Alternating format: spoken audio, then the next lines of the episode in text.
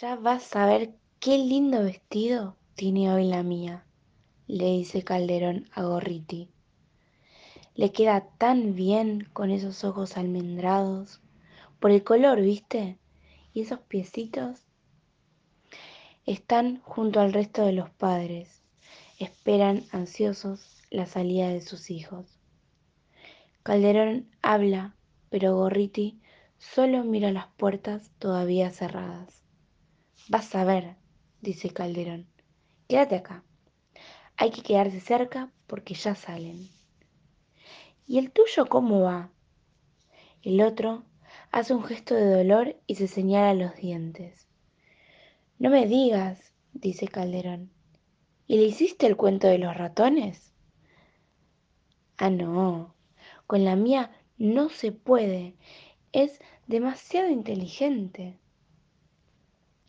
Gorriti mira el reloj. En cualquier momento se abren las puertas y los chicos salen disparados, riendo a gritos en un tumulto de colores, a veces manchados de témpera o de chocolate. Pero por alguna razón el timbre se retrasa. Los padres esperan.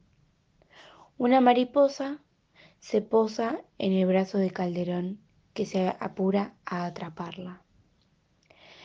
La mariposa lucha por escapar, pero él une las alas y las sostiene de las puntas. Aprieta fuerte para que no se le escape.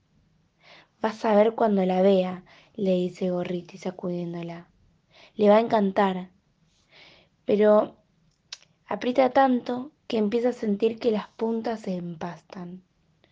Entonces la sostiene con una mano, desliza los dedos hacia abajo y comprueba que la ha marcado.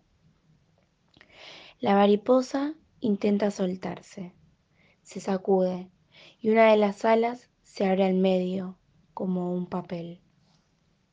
Calderón lo lamenta, intenta inmovilizarla para ver bien los daños, pero termina por quedarse con parte del ala pegada a uno de los dedos.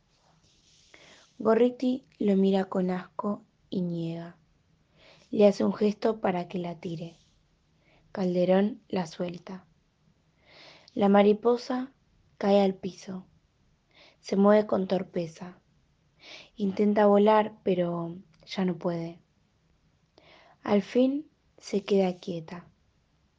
Sacude cada tanto una de sus alas, pero ya no intenta nada más.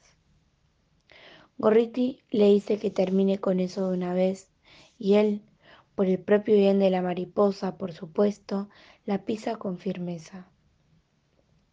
No alcanza a apartar el pie cuando advierte que algo extraño sucede. Mira hacia las puertas y entonces, como si un viento repentino hubiese violado las cerraduras, las puertas se abren y cientos de mariposas de todos los colores y tamaños se abalanzan sobre los padres que esperan. Piensa si irán a atacarlo. Tal vez piensa que va a morir. Los otros padres no parecen asustarse. Las mariposas solo revolotean entre ellos. Una última cruza rezagada y se une al resto. Calderón se queda mirando las puertas abiertas y tras los vidrios del hall central las salas silenciosas. Algunos padres todavía se amontonan frente a las puertas y gritan los nombres de sus hijos. Entonces las mariposas, todas ellas en pocos segundos, se alejan volando en distintas direcciones. Los padres intentan atraparlas. Calderón, en cambio, permanece inmóvil. No se anima a apartar el pie de la que ha matado. Teme, quizá, reconocer en sus alas muertas los colores de la suya.